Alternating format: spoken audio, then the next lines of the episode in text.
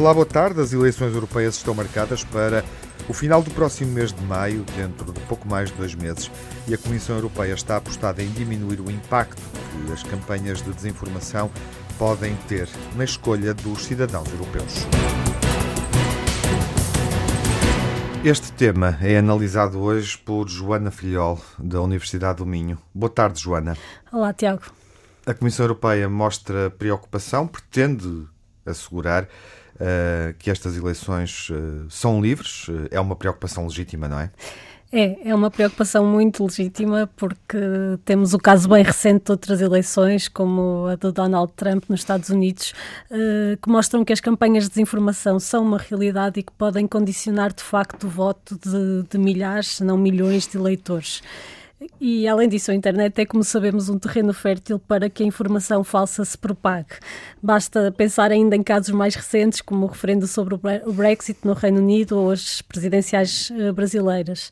Além disso, ainda há pouco mais de uma semana, tivemos os dados de um Eurobarómetro que mostra que mais de metade dos portugueses não se sente capaz de identificar notícias deturpadoras da realidade ou falsas.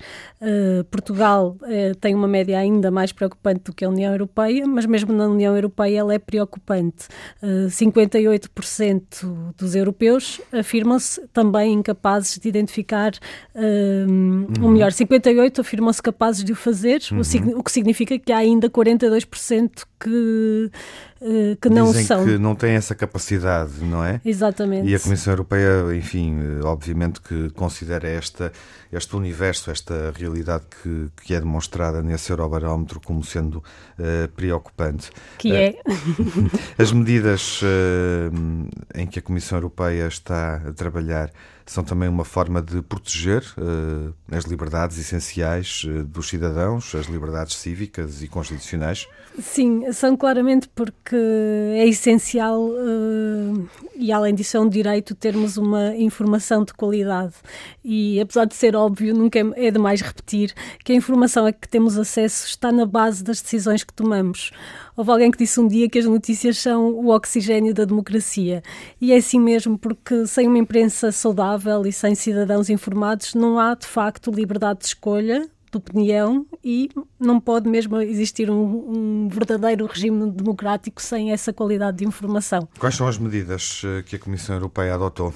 Ok, elas são várias, mas vamos destacar aqui três. Uma delas é um código de boas práticas na luta pela desinformação online, em que os signatários, uh, estamos a falar de empresas que operam na internet e na publicidade, uh, podem subscrever voluntariamente esse código. É, portanto, uma medida de autorregulação e é importante dizer que os quatro gigantes da internet, estamos a falar no Google, no Facebook, Twitter, Mozilla, já assinaram este código em que se comprometem, por exemplo, a encerrar contas falsas que manipulam uhum. a opinião e propagam estas chamadas notícias falsas, porque se são falsas não são notícias à partida.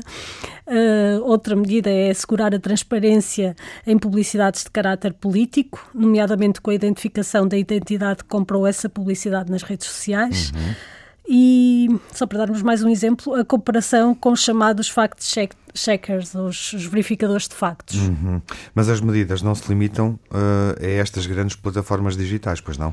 Não, uh, eu falei neste Código de Boas Práticas, mas ele faz parte de um plano de ação conjunto contra a desinformação que a União Europeia apresentou em dezembro passado e que inclui um, por exemplo, um sistema de alerta rápido. Este sistema é uma plataforma através dos, da qual os Estados-membros e as diferentes instituições da União Europeia podem partilhar informação sobre campanhas de desinformação em curso uhum. e acertar uma resposta coordenada a essas campanhas o público também está contemplado neste plano de ação de uma forma uh, que mais diretamente lhe diz respeito, porque pela primeira vez uh, é lançada uma Semana Europeia para a Educação Digital e a Literacia Mediática que, que, vai arrancar já no próximo dia 18 de março. Portanto, já durante este mês. Sim, e que poderá ser, mês. eventualmente, tema para percebermos melhor, enfim, o alcance dessa ação, dessa Semana Europeia aqui no Ouvido Crítico. Sim. Mais adiante. Estas medidas são suficientes, Joana?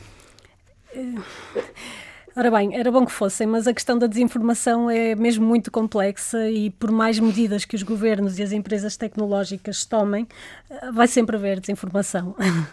Há uma medida muito importante que é esta de apostar na consciencialização dos cidadãos para este fenómeno e na literacia mediática, porque cada um de nós tem muita responsabilidade neste combate que se faz às, às denominadas notícias falsas, à desinformação, no fundo. Uh, se todos soubermos avaliar a fiabilidade de uma notícia ou informação, se, e isto é muito importante, não partilharmos informação que não tenhamos a certeza que é correta, estamos a ajudar a conter o impacto desta ameaça ao sistema democrático que é, que é a manipulação dos cidadãos através da, da desinformação. Uh, para combater é necessário que os, que os, cidadãos tenham, assim, de uma forma geral, três, uh, três uh, capacidades, que não assumam tudo o que veem como, como verdadeiro, que tenham um espírito crítico e, muito importante também, porque disso vai depender depois a qualidade da informação que recebem, que sejam exigentes, que uhum. sejam exigentes quanto, quanto a essa informação que é prestada pelos, pelos órgãos de comunicação social. Obrigado, Joana, pela presença nesta edição Obrigada do Obrigada eu, Tiago.